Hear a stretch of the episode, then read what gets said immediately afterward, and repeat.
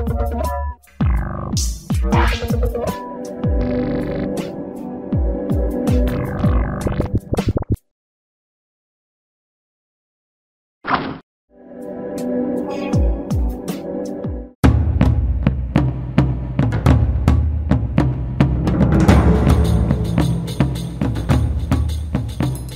了，我们其实也是有新春特别节目哦。虽然这个新春特别节目呢，我们有讨论过一两个礼拜，但是一直没有办法成型。所以我们现在最后想到一个方法，就是只好我一个人硬上。但是原本想说，哎，我们的吴东木制作人，还有我们的整个团队人都可以来参加、来参与，可是他们都实在是太害羞了。所以今天就由我来做这个新春的特别节目。但是其实一点都不特别，你不要太大的期待。但是目前最特别的地方就是来看到。大概是除了我们家之外，因为我们是一个网络的节目，所以我们经常在做节目的时候是用所谓的连线的方式去做，但是偶尔会到某些的现场。那最常来的现场大概有两个，一个就是公共电视的会议室，那另外一个就是我们今天在这里录的这个高教工会跟公民行动影音记录资料库的办公室，而这里是高教工会的会议室，你可以看到非常混乱，因为每一次来拍摄的时候，其实每次的 setting 都不太一样，而且都会很乱。虽然是做的不同的 setting、不同的这个场景的设置哦，其实它的结果都是一样的哈。所以呃，有几张桌子，然后一个非常干的这个墙面，还有这里很重要，这很重要是很多的工作人员，就是公库的工作人员或是高教工作工会的这个同仁呢，我们大家会去休息的地方。好，那特别要介绍这一盏灯，这盏灯很重要，这个叫吴东木美学。好，那。等一下，重来。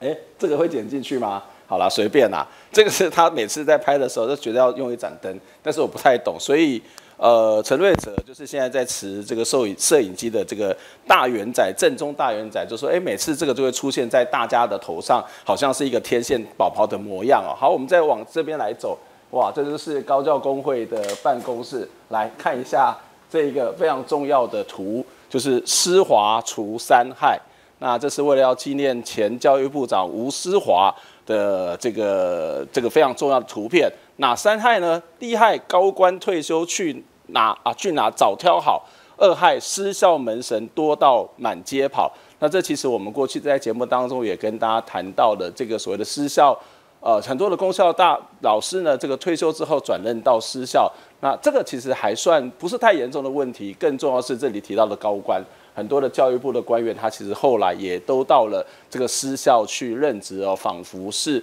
门神一样。那第三害到底是谁呢？那就大家自己看自己想哦。所以在这里还有一个更重要，这可能大概也会把那个私校门神的样子大概都拍出来哦。如果对台湾的教育很熟悉的朋友，大家就可以看到，诶，他到底在谈谁？好，那在这边可以看到高教工会的这个办公室，那。其实也差不多，大家都是一个非常忙碌，然后非常混乱的一个办公室哦。那这个是高教工会的露出的媒体的报道。好，那我们就慢慢看，看到这里，哎，这个就是很重要的喽。失速的高教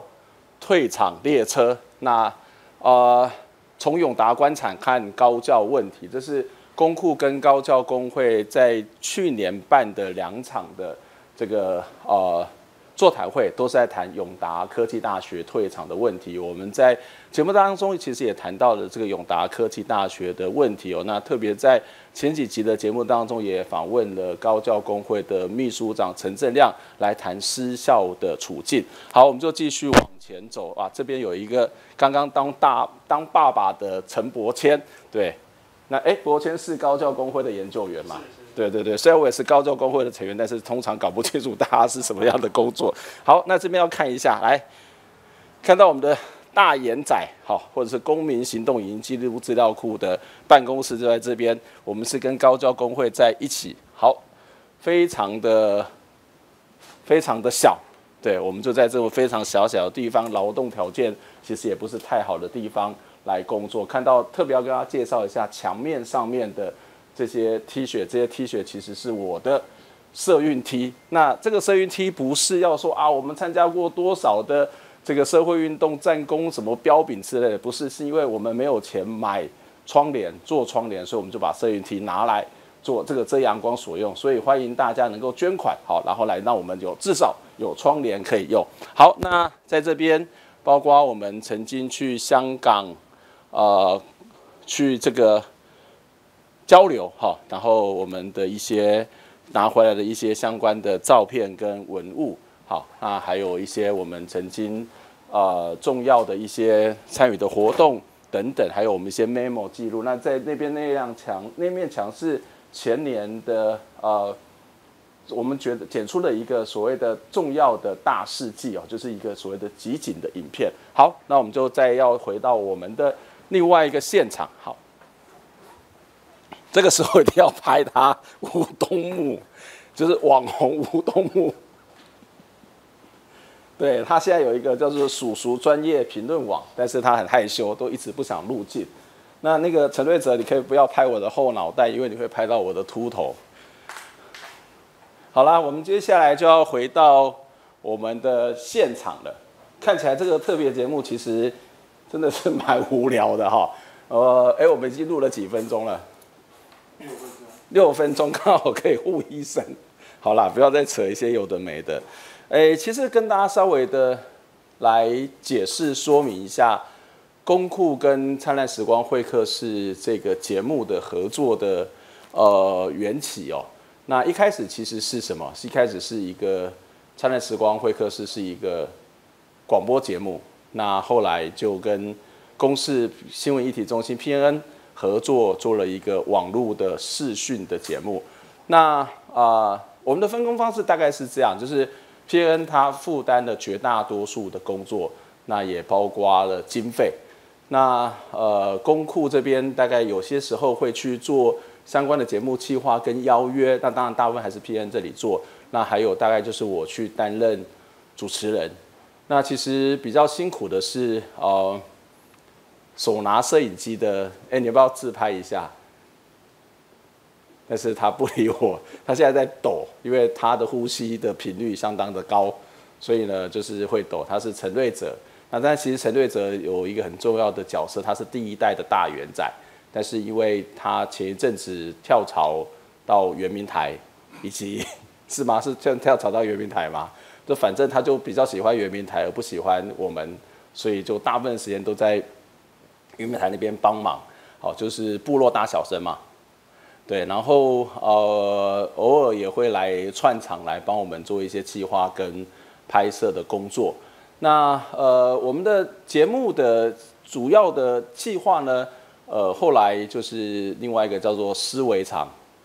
对吧？那思维长也本来是说，哎，他专职来做灿烂时光会客室，但是因为 P N 的工作量实在是太大，然后所以人员又太少。那吴东木有说，这是都是因为这个经费不够的关系，可是他们要做的事情又很多。所以呢，他的人力又必须要跑去帮忙做公视新闻议题 PN 当然这他摆就是他本业吧，哈，那只是让我们觉得，哎，怎么会变这样？没办法，就是没有没有经费，就会变成这一种状况。那还有呃，陈允华，陈允华就是我们的小圆仔，那其实也是二代大元展，然后也会去参与一些这个节目企划的工作，还有吴明娟。那另外公库的部分，还有张以莲、黄仁熙，还有公主黄怡晶会来，有时候会做一些协助的企划跟参与。怎样？没事啊。没事，没事。你干嘛一直在看外面？外面有谁吗？有我。哦，小哈，小哈来了。我们现在正在做公库跟 P.N. 的灿烂时光会客室特别节目。好了，我。对，新年节目很无聊吧？就是一个人单口相声，我已经讲了快十分钟了。好，希望我们的观众朋友可以忍耐，反正一下子就过去啊。随时要转台也不用转台啦，随时要关掉都可以随时关掉，这是没有什么太大问题。反正我们也不是在脸书上面直播嘛，哈。那讲到这个也要一下子讲一下，就是一直想要脸书直播，但是还是限于人力，对不对？没有办法做脸书的直播，那就没办法。所以有话好说，永远领先。我们的会客室就是这个原因。好，那嗯，在这一年里面，其实因为我们刚刚讲说，我们都是在网络上面做视讯的节目的制作是比较多，所以这个节目的呃很多的问题哦，其实常常就是因为网络连线出现的一些状况。那嗯，通常就是每次就是连线了，但是听不到声音；连线了，听不到画面。有时候是我这边听不到画面，有时候是公司那边听不到画面。反正总是就哎看不到画面，反正总是就是听不到声音，或是看不到画面，这是最常出现。那每一次就是有点不太好意思啦，就是每次要去做这个连线的时候呢，我们都会让来宾呃等太久，然后其实也是我们自己的问题。我们常常说哦，我们要找个半小时测试，但是其实常常都忘记了，或者有别的事情耽搁了，所以这个耽搁也去耽搁了。来宾的时间，所以呢，要特别的选出四大被耽搁的这个对象。第一个就是我们在谈这个钓鱼的这个同志咨询热线的叶莽哦，那还有另外一个也是苦主之一，就是台湾国际劳工协会的陈秀莲。那还有一个苦主呢，其实就是吕新杰。那这些这三位朋友，大部分都是因为网络连线的问题，使得我们没有办法顺畅的去录影。可是，呃，还有一个更严重的就是林心怡，就是 Face 联盟的执行长。还记得我们那天谈中国的这个维权律师，呃的相关的江天勇的这个被消失的、被失踪的这个议题吗？其实那一天我们大概光是在 setting 机器就花了快一个多小时的时间。你一定觉得很奇怪，啊，就网络连线就可以做好了嘛？为什么还要花一个多小时呢？你一定无法相信，是因为我们的摄影机没有办法拍摄。为什么没有办法拍摄？前面的档案太多，所以根本就录不进去。那为什么前面档案太多呢？是因为 PN 的工作人员太忙了，所以连删档案的时间都没有，真是非常的辛苦，非常的劳苦功高哦。好啦，讲到这边，就是吴东木一直在摇头，觉得哇，没想到单口相声还可以讲那么的久，所以呢，我其实也有点累。那我们今天休息一下好了啦，这个休息一下就是呃，我们反正你想休息就休息了哈。那我们就先到这边为止，可是还是会继续，因为我接下来要去谈，在去年的这个一整年的节目当中，我觉得有几个比较值得我们去关切的一些议题，而这些议题呢，也能够让我们再重新的回顾呃，这整个的社会当中非常重要的一些事件。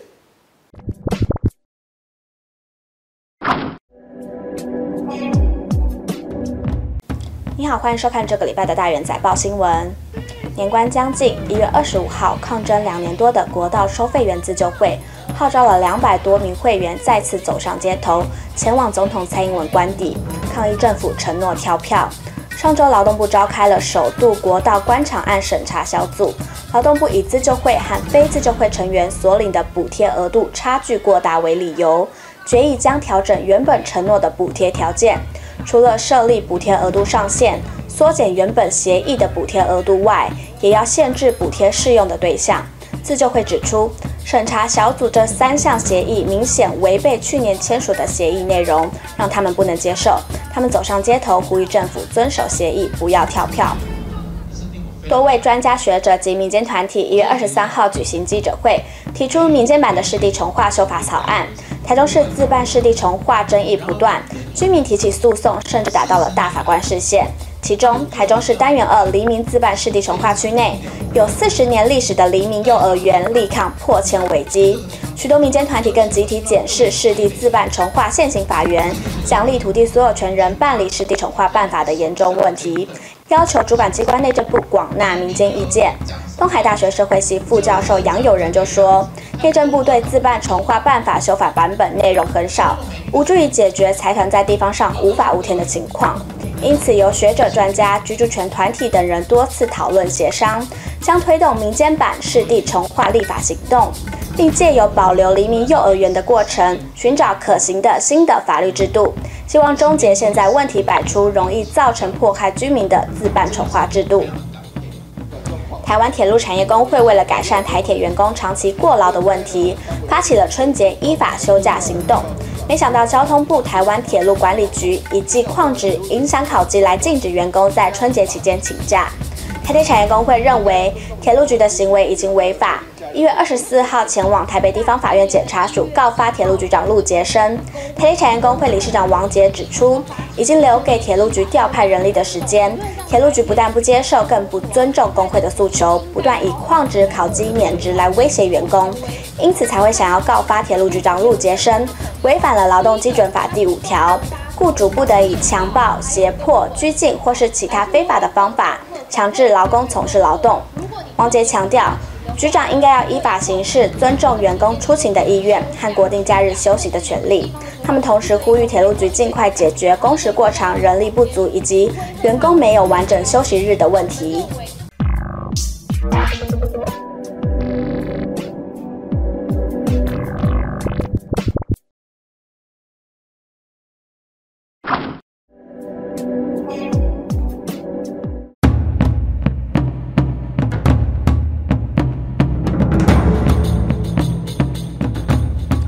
到大家还继续的看这个节目，算是了不起啊！那反正台湾的综艺，呃，台湾的这个过年特别节目就差不多是这样了哈。但是我们还比较认真一点，因为我们做幕后的大揭秘。那为什么呢？就是刚刚看到前面一大堆场景的介绍，把凌乱的环境也都告诉大家。好啦，这也没什么了不起的地方，但是最了不起的是什么？看看后面的这一盏灯。就是我在前面说，有一个人叫做吴东木，每次都很坚持一定要放一盏灯，看到了吗？这叫做东木美学，或叫做叔叔美学。OK，这是绝对会是在人类史上的艺术的殿堂当中留下非常重要的印记。好，那这是一个很重要的一个部分，但是其实说过就忘了，一点都不重要了哈。就重点重点还是在我们要去做一个年度的回顾。刚刚也大概跟大家讲了一下《灿烂之光会客室》的节目的制作的一些人员，然后呃整个制作的简单的一个流程。哎，流程还没有讲，流程就是我们大概在每个礼拜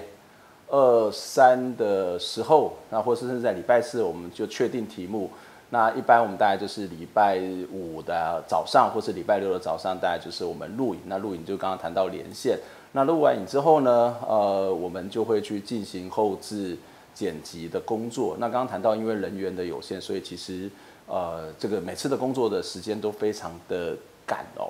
嗯，不过有时候我们也比较闲呐、啊，就是寒暑假的时候就会比较闲，所以在寒暑假或是一些特别的议题上面，我们有时候会去出外景哦。那或是到一些事件的现场，例如说，嗯，彰化农业仓库，那这大概是我们。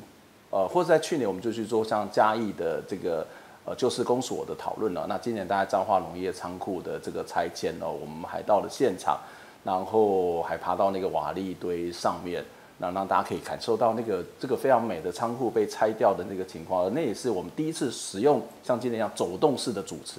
就是我们一直在在现场，然后一边的访问来宾。那另外也到了六轻，我们去谈的是有关于嗯。这个呃，这个所谓的许厝国小迁校的这个问题哦，那还有一个做的比较多的，大概就是高雄的系列，高雄怎么了的系列哦，呃，这个这个这个议题其实让我的印象是比较深刻，因为我们做了连续好几集哦，包括呃果菜市场，包括这个呃大沟顶，包括嗯这个有关于茄萣的这个湿地。等等的问题，还有像中央公园，那特别访问了高雄当地的社运的工作者哦，还有这个文史工作者，我们来谈一下高雄的整个都市发展的情况。那嗯，那我们觉得比较难过的一件事情，就是国菜市场的拆迁，因为呃去录的前几天哦，我们联系好之后，但是录完大概两三天之后，国菜市场就被拆掉了哦。那我们几乎成了最后呃。把这个果菜市场这个拆迁的影像，呃，留下了一些完整的这个这个这个这个当时的影像，留下一些完整的记录。那当当然包括后面的公示跟公库都有一些持续的这个报道哦。那呃，在果菜市场这件事情上面，我们可以看到，呃，高雄市政府，其实我自己是高雄人，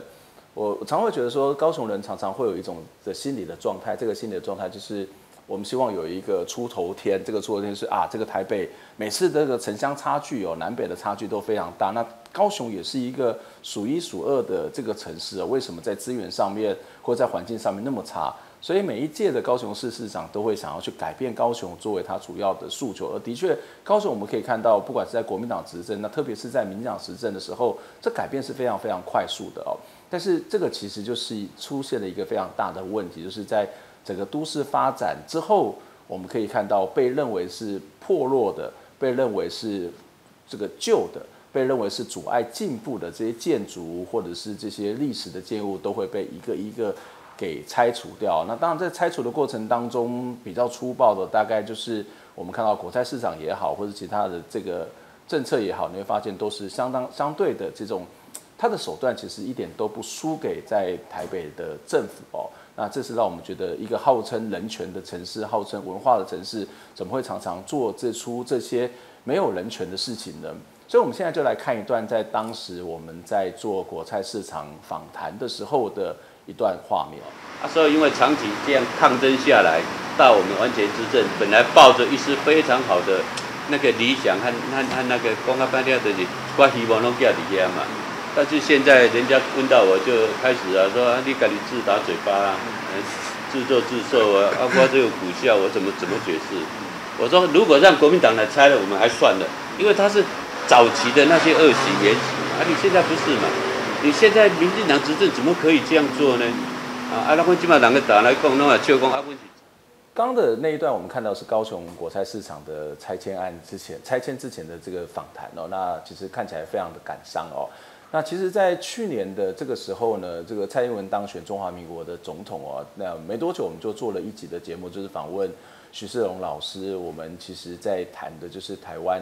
在民进党执政之后，这个社会运动到底会有什么样的这些影响跟改变哦？我对一直对这个现象其实是，其实坦白说了，我有点担忧了，因为呃有很多的人进入到了民进党的政府，是社运团体的一些领导人物，那特别是在担任不分区的立委哦。那类似的情形在两千年陈水扁执政的时候，其实就已经发生了。我我觉得，呃，正这些所谓的社运人士转换跑道，其实也都算一个蛮正常的状况，因为呃，他他必须在那个地方去实践他的理想。那某种程度换位置、换了脑袋这件事情，大概也可以理解，因为他要做类似的这样的一个一个一个转换，他才能够去做工作嘛。可是我一直最担心的一件事情是说，当这些人进去之后，既有的社运团体到底有没有办法？继续的维持，就是它涉及到整个社运团体本身的这个培力、所谓的传承或是能量的问题。那看起来在这段时间里面，的确有些运动团体是受到了一些影响。当然，我们看到很多团体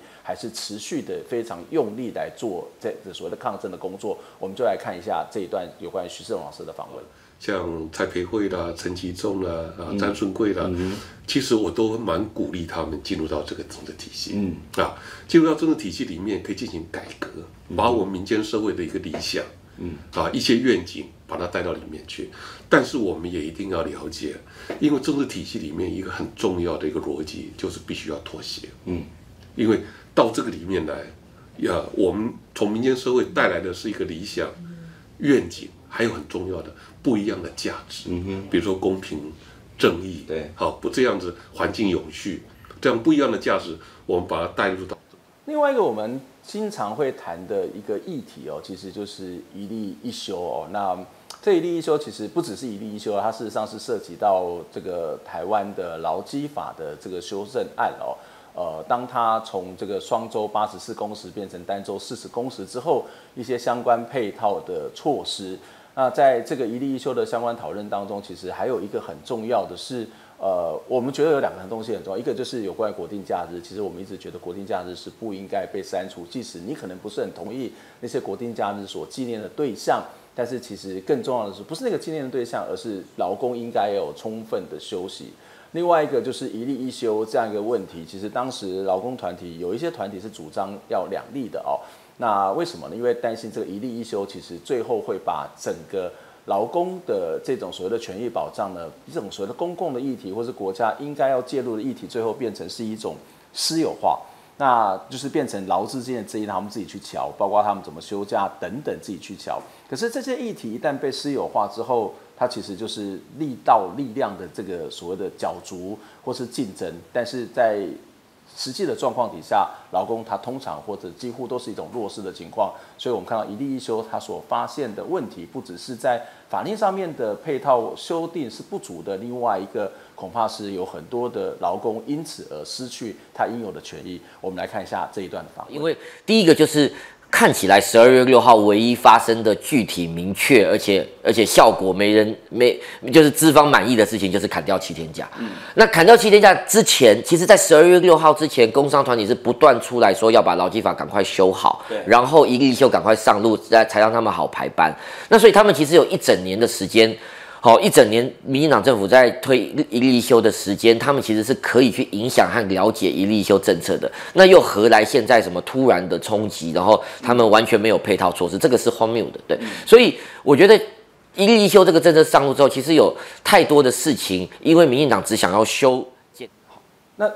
一立一休谈完之后，其实要谈的是有关于兼任助理的这个部分哦。嗯。兼任助理其实也会让我一个非常感慨，因为我特别是一个大学的老师，那我们自己也有研究生，也有助理哦。那在这些议题上面，我觉得教育部做了一个非常糟糕的示范哦，就是明明劳动部已经觉得说，诶，应该要让兼任助理去保劳健保，可是大学校长跟教育部他硬生生的生出了学习型的助理跟所谓的劳雇型的助理，而且在实际上面。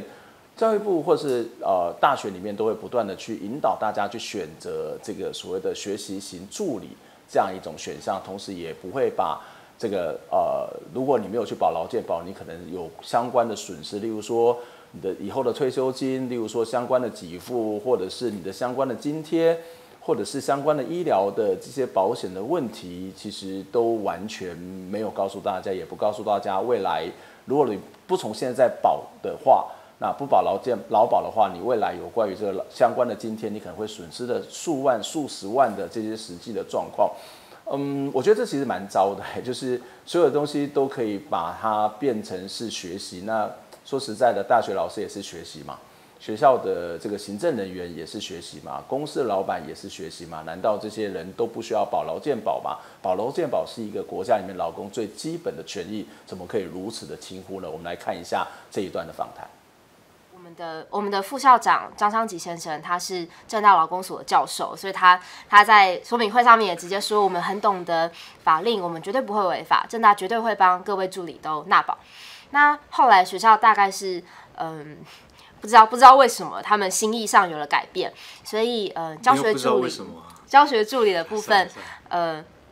原本七月的时候是说全面纳保，但是到八月的时候开始说由老师和学生双方协议，呃，如果呃老师和学生都觉得是牢固型的话，OK，那就选牢固型，要不然就是选学习型。到八月大概是这样，到九月份的时候，嗯、呃，如果老师和学生勾选的是牢固型的助教，老师会被副校长一个一个约谈。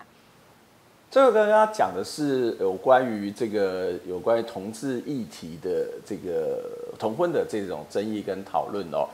坦白说，我们在同婚的议题上面的讨论，这个议题的本身其实谈的不太多啦，因为我们觉得这好像呃，特别如果从公共的角度，它是一个主流的议题，那也蛮多的人在去关切的哦。那我们大概就不太需要花时间去谈这件事情。那可是相对之下，这个议题呃引申衍生出来的有关于性别平等教育的一些问题哦，包括性别性平的教材以及在实际操作的部分应该要怎么做，我们其实倒是花了一些时间跟大家讨论哦。所以我们看到有很多的家长，当然从有些家长角度来看，他会觉得小朋友的这个所谓的性教育，他不希望变成性解放教育，可是所谓的性解放。它事实上不是我们想象的，是一种所谓的性本身的开放，这个概念局限在这个地方，而是更重要是在于所谓的传统性别观念的一种翻转哦。那很多的家长也会担心说啊，你现在教这些东西会不会以后没有办法教孩子，或者是会担心说，呃，学校教育怎么会去都是引导这个方向呢？可是如果你实际去，我们在节目当中也看到了，实际去检视教材。结果其实你会发现，哎，其实也还好，就是一些基本的观念上面的调整跟改变哦。我们接下来就看我们当时的所做的访谈。阶段很可能他比较会从呃，譬如说呃，呃禁止，然后呃恐吓哈，比如说呃如果你太早发生性行为，可能就会呃带来不预期的怀孕，那呃怀孕是很糟糕的哈。然后呃比如说性病哈，那当呃后来艾滋出现之后，我想艾滋就变成一个最大的恐吓哈等等这这样的东西，其实是我想在呃台湾成长过的人哈，大概如果回顾的话，我们的性教育其实比较偏重在这个部分哈。那这个是比较对内的部分，那对外的部分，我们也呃就呃当然就说现在资讯也也相当的流通发达，那但是过去我们好像大致上会从譬如说得到美国的呃资讯比较多，很可能日本。好，刚刚那个要做 AED 的时候，我们制作人说呃随便你，你要做多长，对，没关系啦，反正我也没有讲很久，就是反正讲太久也会被剪掉嘛，好，好了，不是这不是重点，重点其实就是这是去年我们所做的这个。这个主题哦，那呃说实在的，就是我们这个节目花了不少的人力，然后花了不少的时间，但是其实在我们的资源里面其实是很有限的，所以呃原本我们一些期待可以去做的更好的一些内容，或是更精致的一些内容，或是更细致的一些，不管是前置或是制作中或者是后置的一些设计，其实每次都没有办法好好的做，因为其实我们光是为了这些事情也开了不少次的会。但是面临到的一个问题，对啦，就是资源不足。我可以在这个时间有募款吗？可是主持人说可以，OK，好。那如果要特别感谢吴东木，特别要感谢这个呃公司新闻议题中心 PN。虽然这个资源其实是有限，但是说实在，PN 在呃整个结构底下，它有限的资源，其实除了要做他们自己分内的一些工作之外，也让。公司的这个视野，或是公司的这种所谓的合作的关系是可以扩展。我觉得在某种程度上面是公司应该可以做的一种公共参与哦。啊，当然我们会期待公司如果可以让这个节目，或是让这个单位有更多的资源，也可以做得更好。或者是说，哎，你也可以捐款给公民行动影音记录资料库哦，捐款挺公库支持 PN。哎，要不要帮我 key 一个背板？好啦，祝大家。不是背板啦，可以贴一个手板。好了，祝大家新年快乐！捐款挺公库，支持平安。好，拜拜。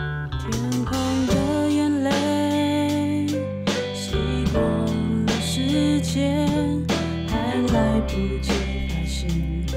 藏在手中的幸福消失不见。